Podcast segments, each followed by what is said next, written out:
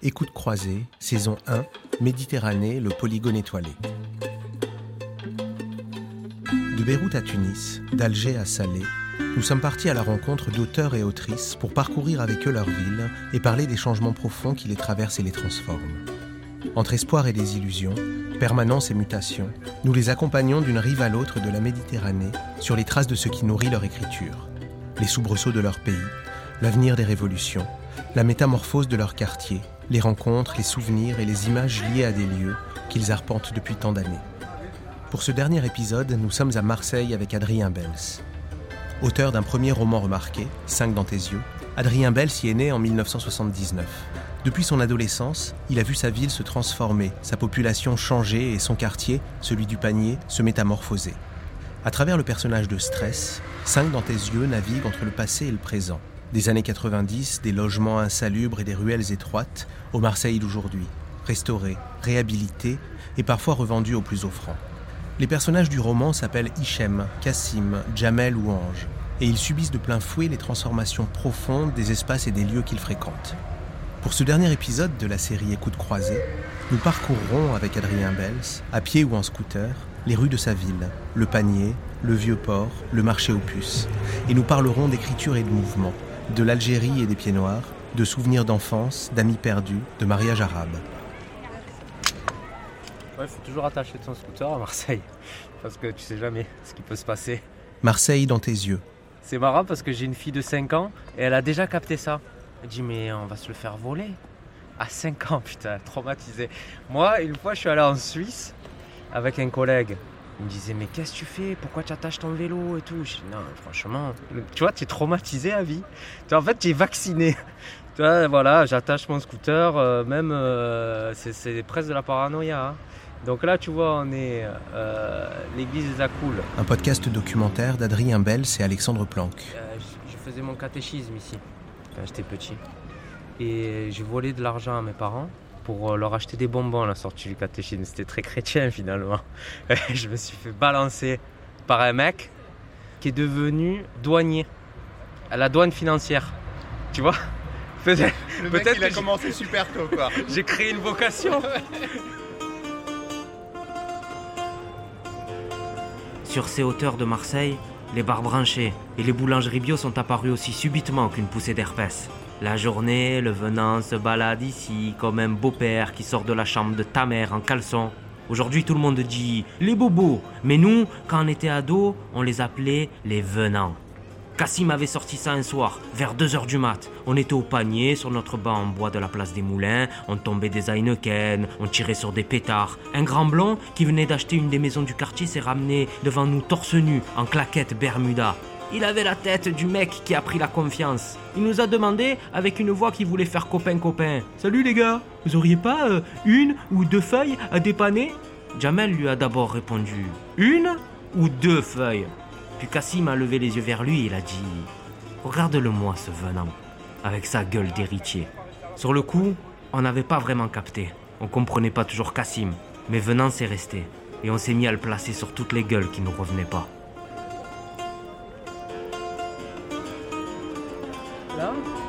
C'est la rue Casserie, tu vois. Mais les gens de la rue Casserie, tu vois, pour moi, les gens ils vont te dire c'est le panier. Mais pour moi, c'est pas le panier. Un mec qui te dit ouais, euh, j'ai grandi rue Casserie, je suis du panier. Non, tu es pas du panier. Non, mais c'est vrai, tu vois. C'est comme les mecs qui te disent ouais, euh, je suis de la rue de la République, j'ai grandi au panier. Mais non, non, tu es pas du panier. Le panier, c'est un endroit qui se mérite, tu vois. Il faut monter des escaliers.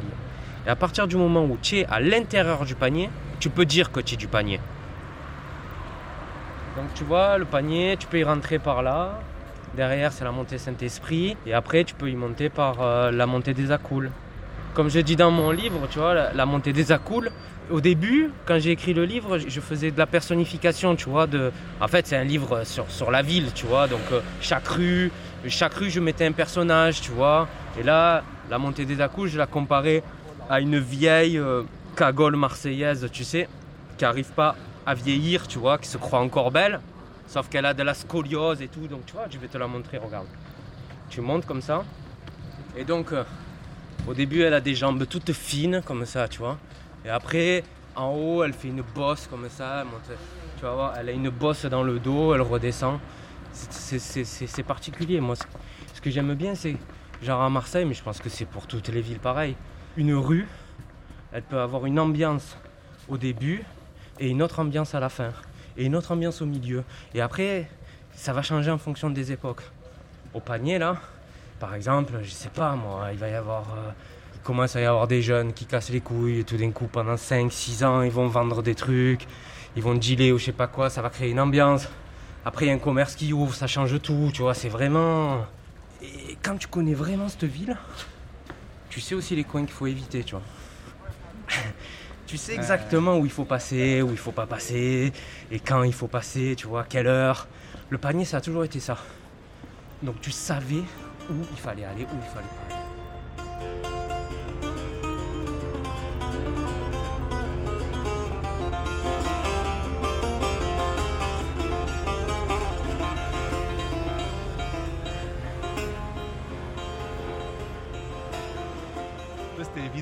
Ton premier livre, il allait traiter de Marseille Il allait se passer ici Ouais. Ah oui. Après, c'était pas évident pour moi d'écrire, tu vois. C'est pas un truc où je me suis dit. Enfin, c'est un truc qui s'est construit petit à petit, tu vois. C'est pas une narration que j'avais en tête où je me suis dit, euh, il faut que je raconte ça, tu vois. J'ai écrit des scènes, euh, des scènes après d'autres scènes, tu vois. En fait, c'est pour ça que le, livre, les gens aussi le prennent un peu comme une chronique où il y a une, narration un peu déstructurée, tu vois. Parce que finalement, c'est, c'est une accumulation de scènes de mon enfance qui est reliée par un personnage du, du présent qui essaye de faire un film là-dessus. Donc cette mise en abîme qui mêle comme une sauce, tu vois, qui mêle un peu le truc. Mais finalement, quand tu y réfléchis, tu sais, Marseille, tu sais, c'est- une accumulation de villages, tu vois, entre eux. Et finalement, c'est ça aussi Marseille, c'est un truc morcelé comme ça, tu vois, c'est une ville morcelée qui forme un tout. Et c'est un peu comme ça aussi que j'ai créé mon livre. Tu vois, des tacs, des bouts, tu vois, pas comme une- un truc linéaire, tu vois, comme des bouts, des fragments, tu vois, de fragments, de, de, de sensations, d'images. Puis c'est un travail beaucoup sur le souvenir, tu vois, vraiment. Finalement, l'écriture, c'est vraiment, ça a été l'occasion pour moi de parler, tu vois, à ma ville. Tu vois, d'avoir un, rapport intime avec elle, tu vois. Parce que Marseille, c'est un truc, il faut la prendre à bras le corps, tu vois. Il faut pas rester dans ton coin, tu vois. Il faut, il faut y aller, tu vois. Et Stress, euh, lui, il, il se pose trop de questions pour Marseille à la limite. Et sur son identité, sur son truc. Et ce qu'il reproche aux venants, c'est de pas s'en poser assez de questions, tu vois. C'est ça, Stress, c'est un rapport trop intellectualisé à la ville en fait. Alors que les venants, ils arrivent, ils achètent des commerces, des trucs, euh, ils vont au stade Vélodrome, ils font allez l'OM, mais en fait, ça en battent les couilles, tu vois. Mais lui, c'est ça qu'il reproche aux venants. Ce côté un peu où ils arrivent, ils écoutent Joule, ils se prennent en photo sur Instagram, ils disent c'est Marseille bébé, Marseille c'est pas pareil, mais ferme ta gueule. Tu vois, moi ça fait 40 ans que je suis ici, j'ai jamais osé faire ça, tu vois. Mais finalement, voilà, il leur reproche ce que lui n'arrive pas à faire. Un peu ce côté un peu où des fois il faut être un peu lourd, tu vois pour profiter des choses, tu vois. Il faut, faut rentrer dans les portes, il faut, tu vois, il faut, faut s'imposer, tu vois. Ben, c'est tout ce que stress n'est pas. Ma mère m'a mis à l'école publique des Moulins. J'allais quand même pas le foutre chez les bonnes sœurs. De son éducation, elle avait gardé qu'un enfant ça s'adapte. Ça suit, et surtout, ça fait pas chier. Sur la photo de classe, au milieu des Comoriens, des Arabes et des Portugais, avec ma figure rose, j'étais facile à repérer. En sortant de l'école, je courais à fond pour acheter de la biberine et des meringues chez Madame Calzolari, qui plus tard est rentrée en tôle pour trafic de cocaïne. Et le soir, j'allais chercher la pizza au camion Les Deux Frangins, en bas de la montée Saint-Esprit. Aldo pétrissait sa pâte pendant que le vieux Carboni nous chantait son opérette de fils d'immigrés napolitains déçus de Mitterrand et qui n'avait pas honte de dire À 80, j'ai voté pour lui. Maintenant, je m'en bats les couilles, je vote Le Pen. Quelques années plus tard, sa femme Gisèle est devenue maire d'arrondissement. Le vieux Carboni, il a retrouvé le sourire et la rose du Parti socialiste. La politique ici, c'est comme les lasagnes. On recouvre de sauce bien épaisse. Et donc du coup, là, rue du Poirier, c'est là où j'ai grandi. Là, imagine-toi, à cette heure-ci, là, une école coranique là, avec des petites, euh, des petites comoriennes. Ici, la plus grosse communauté comorienne de France. Ici. Donc là, c'était tenu par un marchand de sommeil, que tous les Comoriens appelaient Papa Sanchez. Et Papa Sanchez, là-dedans, tu rentrais, c'était une fourmilière. Moi, j'ai grandi là, mes parents, ils habitent là. Voilà, j'ai grandi ici. Là, je disais, il y avait un mec qui s'appelait Zouir avec son père qui le tabassait tout le temps. C'était un gros, gros voleur. Après, il est devenu trafiquant et il s'est fait tuer. Ils lui ont mis une balle dans la tête, tu vois, là. Et j'en parle aussi dans mon livre. J'adorais ce mec. Tu vois, après, je l'ai revu plus tard et tout. C'est, il était handicapé. Et vraiment, j'adorais ce mec. Il avait un beau sourire, tu vois, mais c'était un gros voyou. Donc, tu vois, là, juste là, moi, j'étais tout le temps là. Il y avait une famille là-dedans, là, c'était un rez-de-chaussée. Les mecs, c'était la famille euh, Brahimi. Il y avait que des garçons, il y avait deux filles. Ils étaient, je crois, 7 ou 8 dans, honnêtement, je pense, 15 mètres carrés au rez-de-chaussée. Et donc, moi, j'étais tout le temps chez eux. Ils avaient des lits superposés comme ça. Et, sa mère, elle me faisait des pains aux frites. Pains, frites. Et sans déconner, ils prenaient leur eau là et ils se, ils lavaient ici, là, avec l'eau du cantonnier. Et après, quand ils ont grandi, ils avaient, ils une voiture, euh, une Golf magnifique Golf blanche, il la mettait la cabriolet. Il ressemblait à George Michael, ils avaient tous la dégaine de George Michael. Je te jure. Et donc tu vois, nous, on joue au foot ici.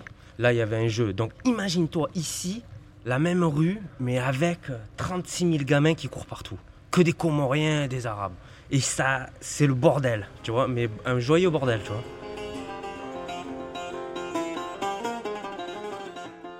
Sur la fin, le quartier c'était plus comme avant.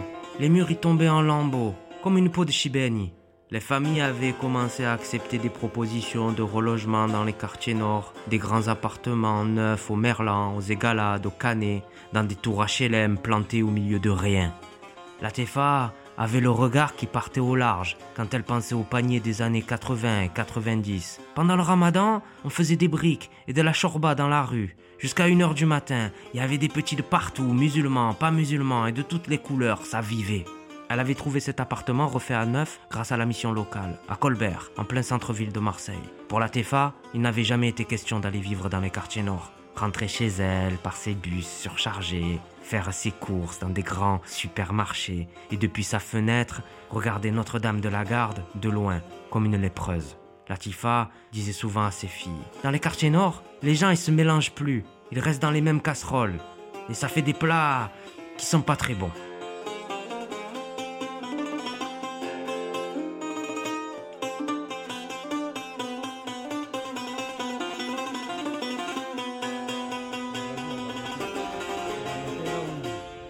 Habite là maintenant Bah, la vérité, le problème, il est là. C'est que tu sais même plus, tu sais même pas qui habite là. Tu vois? Tu vois le truc? Tu sais même plus, tu les connais pas, les gens. Eux, ils vont te dire oui, il y a une vie de quartier, arrête de dire ça, Nani. Euh, ouais, même ma mère, elle est là-dedans, les paniers bio, les trucs, ils se connaissent peut-être entre eux. Mais tu peux pas m'enlever de la tête qu'il n'y a pas de vie. Il n'y en a pas de vie là. Est-ce qu'on voit de la vie Il n'y a plus d'enfants. Donc voilà, tu peux pas m'enlever de ça, tu vois, de la tête. Ah, après, bien sûr, ils font des trucs et tout. Donc là, c'est le cœur du livre, il est là, Place des Moulins. Donc la Place des Moulins, toutes les scènes euh, du bouquin, c'est là, c'était notre squat, tu vois. Nous, on avait notre banc qui était là, là. Tu vois, quand je dis les bancs tailladés et tout, c'est là. On traînait tous là, et c'était une place où on jouait au foot en permanence, tu vois. Et on prenait les... C'était, il fallait marquer sous les bancs. Et en fait, qu'est-ce qu'ils ont fait? Tellement on a foutu le bordel, on jouait jusqu'à 4h du mat, Regarde ces pots dégueulasses là. Ils les ont mis dans une nuit, sans rien nous dire. Ils ont enlevé les quatre bancs qui étaient là, ils ont mis ces pots. Regarde-moi ces pots C'est pas un truc de fou Tu as vu comme ils sont laids C'est juste pour dire on arrête. Du coup, qu'est-ce qu'on a fait? On a arrêté de jouer au foot. Et quand tu arrêtes de jouer au foot, qu'est-ce que tu fais? Tu fais autre chose. Euh, tu fais des conneries, tu vois. Non mais c'est vrai, tu restes au banc et tu bois de l'alcool et tu fumes des joints et c'est autre chose, c'est une autre ambiance, tu vois.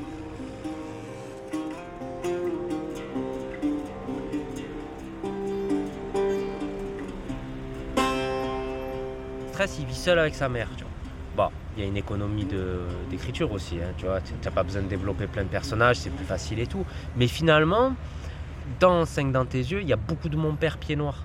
Tu vois, ce, déracinement, tu vois, ce mec qui arrive jamais à être chez lui vraiment, tu vois.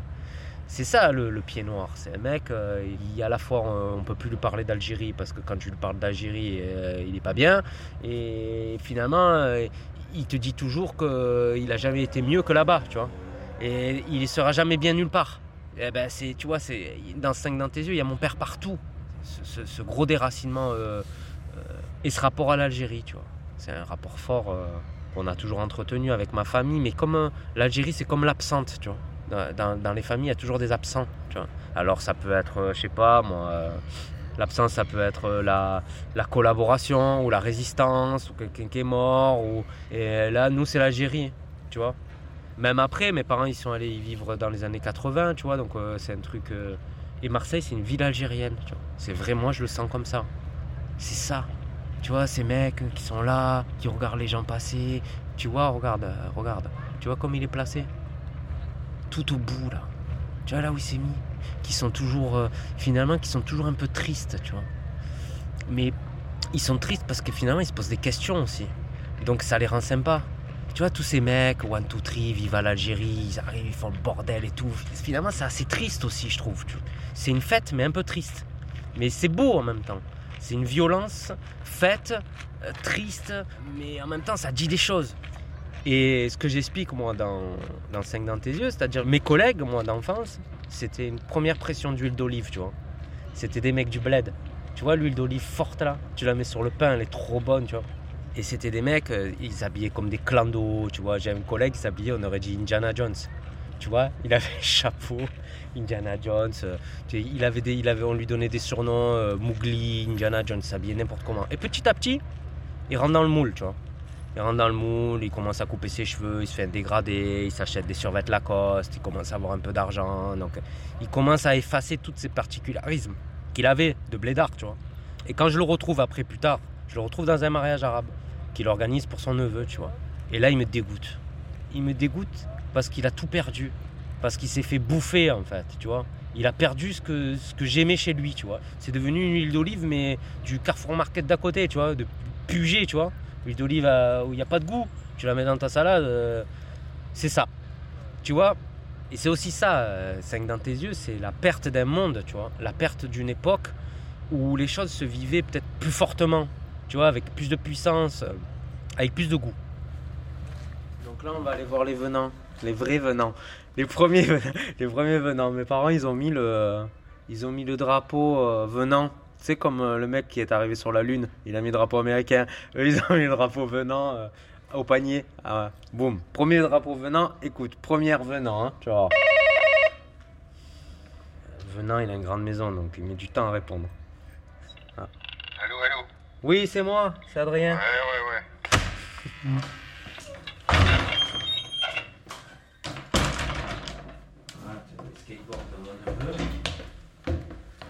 Ah ben voilà, tu vois là, donc on est chez, on est chez, on est chez moi, c'est là que j'ai grandi, dans cette maison. J'ai grandi dans cette maison avec ce grand escalier en bois. Et voilà, tu arrives direct, qu'est-ce que tu vois? Boum, le port d'Alger. Le port d'Alger, ouais. Le port d'Alger. euh, Premier tableau quand tu rentres dans la maison. Direct. Et après, tu montes encore un peu et tu arrives sur la rade de Marseille. Alger, Alger, Alger, Marseille. Marseille, direct. sans transition. Et là, on va aller voir mon père, euh, Pierre. Euh, voilà. Ton père, il a. Et Ton mon- père, il est pied noir Et mon père est pied noir. Il a, il a grandi à Alger. Et il s'est installé euh, à Marseille dans les années 70. Ouais, Et il est retourné après à Alger. Il est retourné à Alger. Ils ont vécu, mon père et ma mère ont vécu à Alger jusque dans les années 80, tu vois. Et ils sont venus vivre à Marseille euh, dans les années 80, quand je suis né, quasiment. Et on va boire un petit café avec Et on va boire un petit café.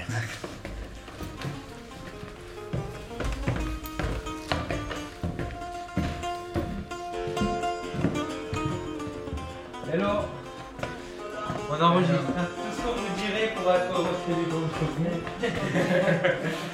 Au royaume pour un café. Café long ou Alors, vous voulez pas savoir ce que c'est que ce que ça veut dire 5 dans tes yeux Voilà, allons-y alors. Alors, rien. Qu'est-ce que ça Qu'est-ce que ça? Dites-le moi, vous, ce que ça non, veut dire non, 5 non, non, tout le monde le sait, non, tout le monde le sait. Hamza, Feinek. Haïn. Dans les cours d'arabe, quand on apprend l'arabe, c'est très difficile. C'est la, une des parties les plus difficiles à apprendre. Le Haïn. Haïnek. Pour l'indigner, il faut que ça sorte de, de là. Ouais.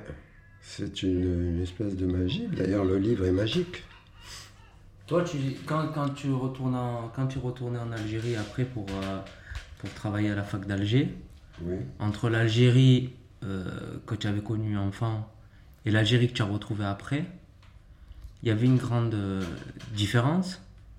Eh ben, D'abord, il n'y avait, plus le- il y avait plus la population dans laquelle j'étais né et dans laquelle j'avais prospéré. C'était- C'est ça ce qui était très impressionnant. Je ne sais pas si on peut imaginer aujourd'hui une comparaison. Quoi. Tu imagines euh, que tout le monde quitte Marseille, tous les Marseillais s'en vont aujourd'hui. Et puis, euh, il y en a d'autres qui arrivent, tu ne sais pas d'où ils viennent. Ils viennent de- d'endroits improbables, aussi bien tu, n'as jamais imaginé même, tu vois. C'était ça le citadin Alger. Le citadin, il vivait dans sa ville, il avait la mer en face de lui, il avait les montagnes derrière, le désert très loin, et s'il avait voyagé un petit peu, il savait de quoi y retourner. Mais sinon, il vivait dans, dans sa sphère à lui, qui était faite de gens comme lui. Et il se vivait en, en communion plus ou moins problématique avec la métropole, parce qu'il sentait bien qu'il était jalousé par les Français de France, qu'en même temps il était, la même chose et en même temps très proche et en même temps très, très, différent. Mais il voulait pas être trop différent, parce que s'il était trop différent, il était seul. Enfin, c'était très, très ambigu. Donc voilà, à Alger, quand j'y suis retourné, moi, il, il manquait tous les Algérois qui avaient vécu là depuis 1830, hein. disons depuis 1840, parce que le peuplement, ça commence vraiment que vers 1840. Tout ça est lié à l'histoire française. Et là, tout d'un coup, euh, ben, ça marche plus. La, mécanique, euh, la logique de la continuité se casse, elle est cassée, elle est brisée. Et puis, euh, on se retrouve avec, je sais pas, imagine Marseille peuplée par des, gens, même pas des gens des alentours, là, des gens qui vivaient jusque-là avec des chèvres et des moutons. Et voilà. Donc, euh, quand j'y suis arrivé, moi, là, ce phénomène-là, cette turbulence des origines, elle, était un peu passée.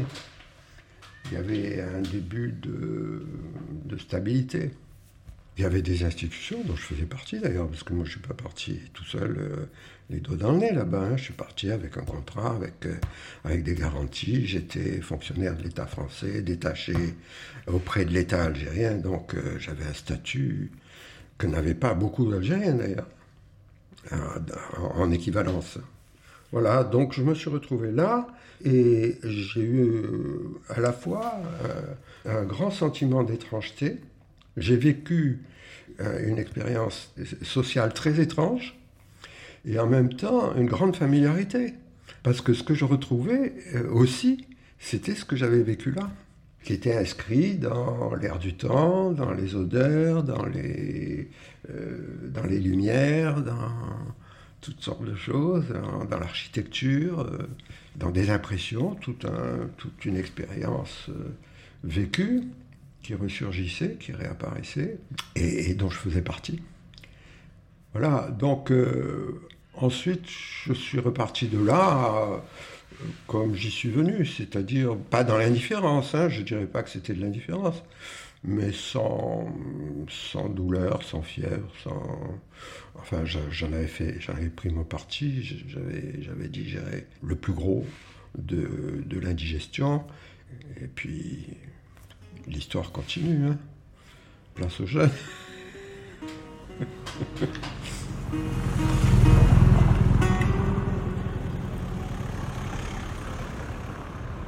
Une fois, j'ai fait un... Quand j'ai été en Algérie avec mon père, on a fait une balade comme, comme tu me fais moi là. J'avais un zoom et il m'a fait, euh, il m'a fait tous ces quartiers d'enfance, tous ces trucs, tu vois. Ouais, là il y avait le Mick Bar, là il y avait le truc, là il y avait mon collègue. En fait, tu as l'impression d'être dans un film, tu vois, du dimanche soir, tu vois, avec Omar Sharif, tu vois. T'as l'impression d'être dans Mérig ou tu vois des espèces de films, euh, tu vois, la con ou une enfance heureuse où les gens ils courent, ils sont habillés comme dans un film de Marcel Pagnol, euh, ils ont tous l'arrêt sur le côté, tu vois, ils sont beaux, comme un, truc irréel en fait. Comme si ce qu'ils avaient vécu était comme une vie décor et un décor qu'on enlève. Je peux pas te dire mieux, c'est-à-dire c'est comme un décor de cinéma.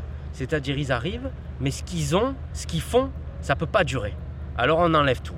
Et on enlève tout, et on enlève tout, et on enlève aussi les gens. Et c'est ça qu'ils ont vécu, ces gens-là. C'est-à-dire qu'ils ont posé un décor, mais ce décor, ils savaient qu'à un moment donné, ce décor, il allait partir. Et donc, euh, eux, quand ils se reprojettent dans leur enfance, quand ils se reprojettent dans leurs souvenirs, finalement, c'est la projection dans quelque chose qui n'est pas réel, qui n'a pas d'accroche dans le temps. Tu vois ce que je veux dire? Il n'y a pas un avant et un après, tu vois, historiquement. Tu vois, c'est- un truc un peu exogène. Il arrive, on le pose comme ça, on pose ce décor-là, et après, on l'enlève. C'est ça qui est assez fou chez les pieds noirs. À Marseille, chaque quartier avait ses figures, ses frappeurs, ses marques de t-shirt, ses joueurs de ballon, ses rappeurs. Mais dans les années 90, cherche pas à comprendre. Il y avait le panier et il y avait les autres. Et celui qui te dit l'inverse, c'est un mytho ou un jaloux. Enfin, tout ça c'est de la nostalgie. Et la nostalgie, ça emmerde tout le monde, sauf celui qui la raconte. Lui, ça lui file un coup de jeune. Et toi, t'as quand même pu, euh, en fait, assez facilement passer d'un milieu à l'autre, ou c'est ça en tout cas que fait le personnage de stress. Facilement, je dirais pas ça. Ouais. C'est pas facile parce que moi j'avais des surnoms, c'était le caméléon, Jarod. Tu sais, à l'époque, il y avait un truc, c'était une série, il y avait un mec qui s'adaptait à tous les mondes, il s'appelait Jarod, tu vois. Donc c'est toujours t'adapter et finalement, en t'adaptant, tu perds un peu qui tu es aussi, tu vois. Tu es obligé de perdre qui tu es. Donc la rencontre avec l'autre, c'est la perte de quelque chose. Toi, tu perds quelque chose et moi, je perds quelque chose. C'est un compromis, tu vois. Et ce moment, dans le livre, il est fait dans le moment de l'adolescence. C'est l'adolescence, c'est perdre un monde, le monde de tes parents, le monde d'une société, et tu vas rejoindre un autre monde, le monde adulte. C'est une espèce de no man's land. Et c'est dans ce no man's land que se situe l'action, tu vois. Le, le moment de l'adolescence, c'est à la fois, c'est muet. D'ailleurs, même la voix, elle mue, euh, ta gueule, elle mue, euh, tes boutons, ils sortent, tu vois. Mais à la fois, euh, c'est la recherche, tu vois. La recherche de qui tu es, de qui tu vas devenir. Et moi, c'est un peu comme se travestir, tu vois. Tu es là, tu n'es pas un voyou, mais tu fais le voyou. Les gens le savent, tu vois, que tu es un agneau, tu vois. Beau faire de la boxe, tu as beau faire truc, mais ben, tu vaux pas un clou finalement en tant que voyou, tu vois. Moi, j'en ai connu des vrais voyous, je sais ce que c'est. Tu vois, mon meilleur ami, c'était quand j'étais petit, il s'appelait Titus, c'est- c'est devenu un des parrains du quartier. Je sais ce que c'est des voyous. Moi, j'ai. Donc, tu joues ce truc-là, et en même temps, tu retrouves une nouvelle famille, tu vois. Tu retrouves une nouvelle famille dans une culture, euh, mais en, même temps, c'est un truc qui te permet d'être seul, tu vois. Moi, en tout cas, moi, j'ai toujours senti ça. C'est-à-dire que moi, ma première femme, elle était comorienne, euh, ma deuxième femme, elle est sénégalaise. Finalement, d'aller avec des gens qui sont très différents de toi, de ta culture, de trucs, c'est aussi une manière d'être seul. C'est aussi une manière de, de vivre dans ta tête, tu vois.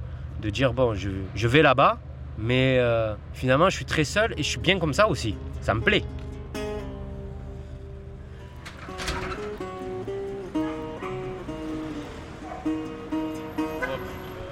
Qu'est-ce que tu as? Tu passes là, non? Tu peux pas passer là?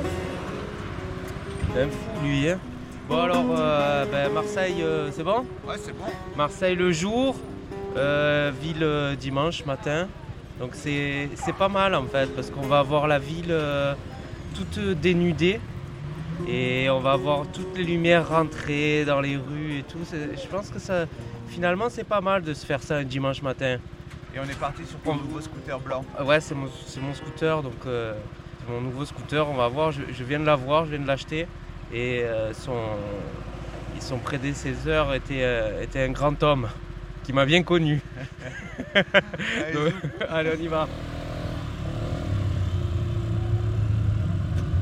Moi, quand j'écris, c'est souvent des histoires de déplacement. Souvent, je me déplace d'un point A à un point B et il se passe quelque chose. Souvent, on compare la lecture à de, de la marche, tu sais. On dit, ouais, c'est l'équivalent de marcher, euh, c'est une activité comme la marche. L'écriture, c'est quelque chose d'éprouvant. Et on ne sait pas pourquoi, en fait, c'est éprouvant. C'est-à-dire, tu écris, mais ton corps, il réagit à l'écriture, tu vois. C'est, un truc qui est, physique, en fait, d'écrire. Et c'est aussi parce que quand tu écris, tu te déplaces. Et en même temps que tu te déplaces, tu crées. Et tu crées euh, des formes, tu, recrées des espaces. Donc là, par exemple, euh, on est dans cette rue Consola. Qu'est-ce que cette rue Consola, euh, elle va, elle va t'évoquer, tu vois? Donc, euh, tous les souvenirs. Moi, par exemple, j'ai un souvenir de cette descente de la rue Consola. Je crois que c'est un de mes premiers souvenirs en scooter. Il y avait un collègue à moi qui était au collège, moi j'étais au collège pas loin, et c'était un mec, un genre de redoublant, tu vois, un mec un peu rocker, rocker marseillais, tu vois. Et il avait un 103 SP. Et il m'avait pris dans cette rue Consola, il m'avait descendu à fond, tu vois. Mais il était gentil ce mec. Et il voulait faire le mariole, tu vois. Il voulait me montrer comment lui, euh, il pouvait me faire peur, tu vois. Donc c'est ça que ça m'évoque. Mais euh, ça, ça pourrait, je pourrais le prendre de plein de manières différentes. Ça dépend de ton personnage, ça dépend de ce que tu as envie de dire. Mais finalement, dans la création, c'est toujours des formes qu'on invente. C'est toujours des chemins qu'on crée avec un point A, un point B, des arrêts et aussi de fractionner. Donc, c'est-à-dire à l'intérieur de ton chemin, il y a plusieurs chemins il y a plusieurs euh, allers-retours, euh, plusieurs points A, point B. Et finalement, moi, je me rends compte que même sur mon prochain roman, il y a énormément de déplacements, tu vois. Et même quand c'est des huis clos ou quand c'est des choses dans des appartements ou dans des trucs, Ça remue. ça remue. Je fais des digressions et je rentre même à l'intérieur de la tête de personnages qui font des déplacements au sein de- d'espaces qui sont clos. Et moi, quand j'ai écrit 5 dans tes yeux, au départ, j'étais vraiment parti sur de la personnification de rue, la personnification de quartier, tu vois. Et ce que moi, ce que mon personnage pensait des quartiers, tu vois, comme, comme des formes vivantes. Ouais, début de rue, euh, il n'est pas pareil que la fin d'une rue. Et qu'est-ce que ça t'évoque tout ça? C'est-à-dire, euh, est-ce que pour toi, c'est euh, cette rue, c'est c'est une traître? Est-ce que c'est une gentille? Est-ce que c'est ou alors une gentille qui finalement vote FN Et pourquoi elle le fait Et tout ce que ça peut te, te renvoyer, tu vois? Et à l'intérieur de ça, tu as un personnage qui se déplace. Et qu'est-ce que ça remue chez lui, tu vois,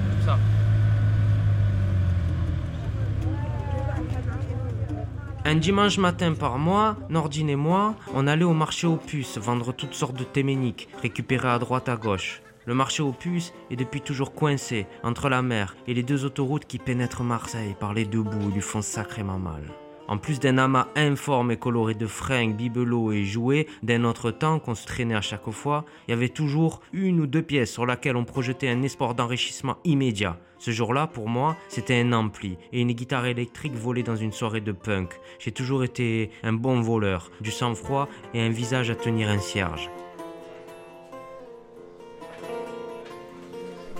Alors là, on est au marché aux puces de Marseille et on va boire un thé avec Afid, qui est un copain d'Adrien et en même temps un personnage de son livre, mais qui bah, visiblement l'a pas encore lu.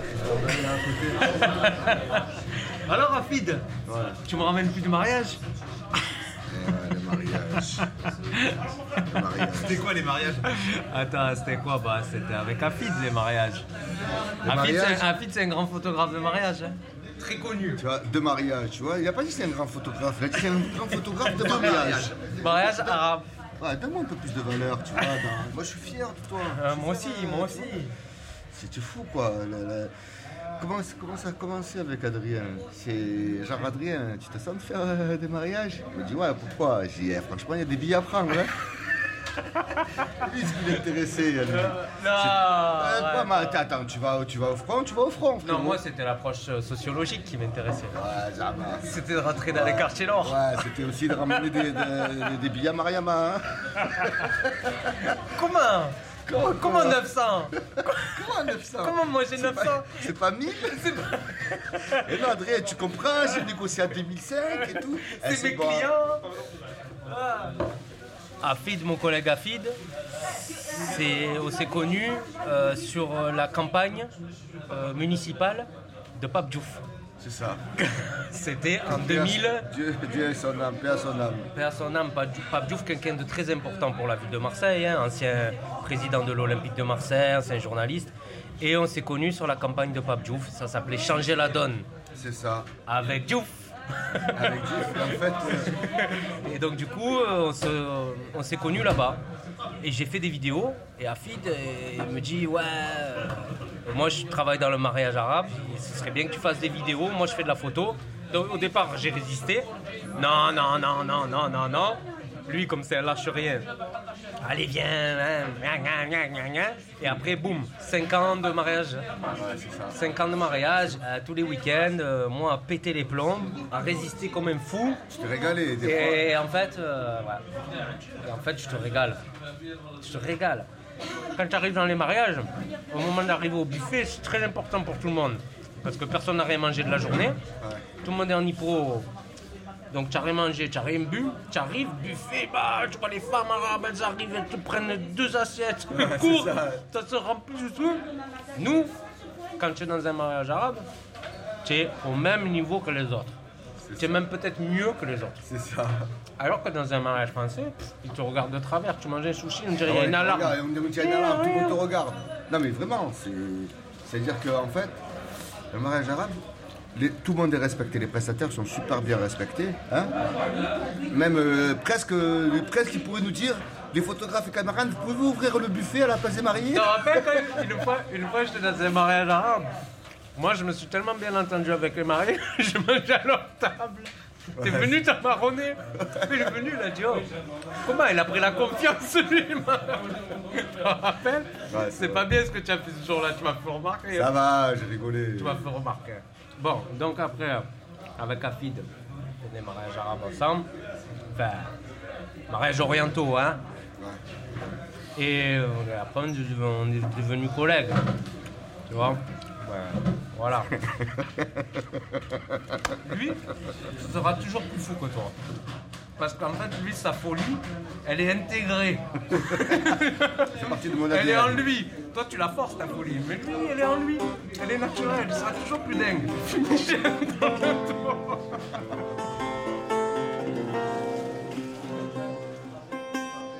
Je pourrais lui parler des heures à ma ville, de ses voyous, de ses grandes gueules, de ces mecs qui valent pas un clou, de ces filles avec trop de rouge sur les lèvres et de ces petits bourgeois qui traversent jamais la canebière, de ceux qui prennent un accent forcé en gueulant fort Allez l'OM de ces venants qui écrivent leur histoire sur des pancartes de manifestation, fiers d'être Marseillais, et ils ont bien compris, c'est sans honte, que le plus important, c'est pas d'être Marseillais, mais de le faire croire. Et Marseille les écoute parce que depuis des siècles, des incapables lui disent quoi faire. Elle en a marre. Elle veut se sentir désirable. Elle se tire les cheveux, les décolore. Elle voudrait ressembler à Bordeaux, Lyon ou Aix, avoir des trottoirs immaculés, des voitures bien garées et des pistes cyclables. Moi, je la trouve belle comme ça, avec ses mots simples et ses manières de fille des rues. Mais elle s'en fout de moi. Elle n'a pas le temps d'écouter, mais c'était mieux avant. Elle veut vivre. Elle veut se casser la gueule. Elle veut se relever toute seule, danser, rire avec ses tchatcheurs et ses mythos qui l'embarquent dans des grosses bagnoles et lui racontent des histoires pleines de promesses. Oh, elle se rêve, ma ville. Mais certains soirs, derrière la cloison de la chambre, je l'entends pleurer. Elle sait que je suis là, tétanisé d'amour. Alors, elle relève la tête, replace la bretelle de sa nuisette, s'essuie les yeux et me crie dessus. Laisse-moi tranquille maintenant, stress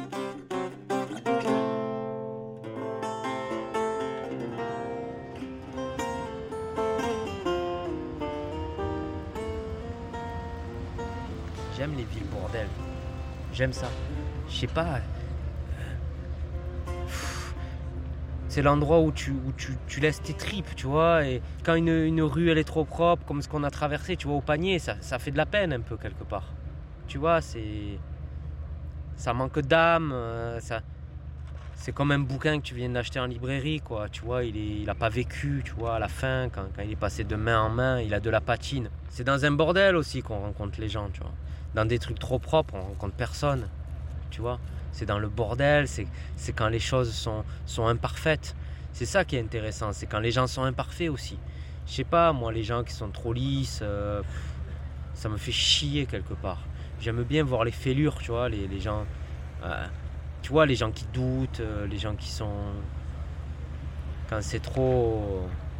Il y a des choses fortes, tu vois, dans le bordel. Il y a beaucoup plus de choses fortes dans le bordel que dans les choses euh, toutes léchées.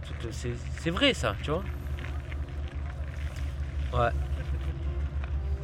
C'est. Ça rend. Ça rend là, une forme de ville peut-être plus humaine, tu vois. Plus. Plus proche de nous.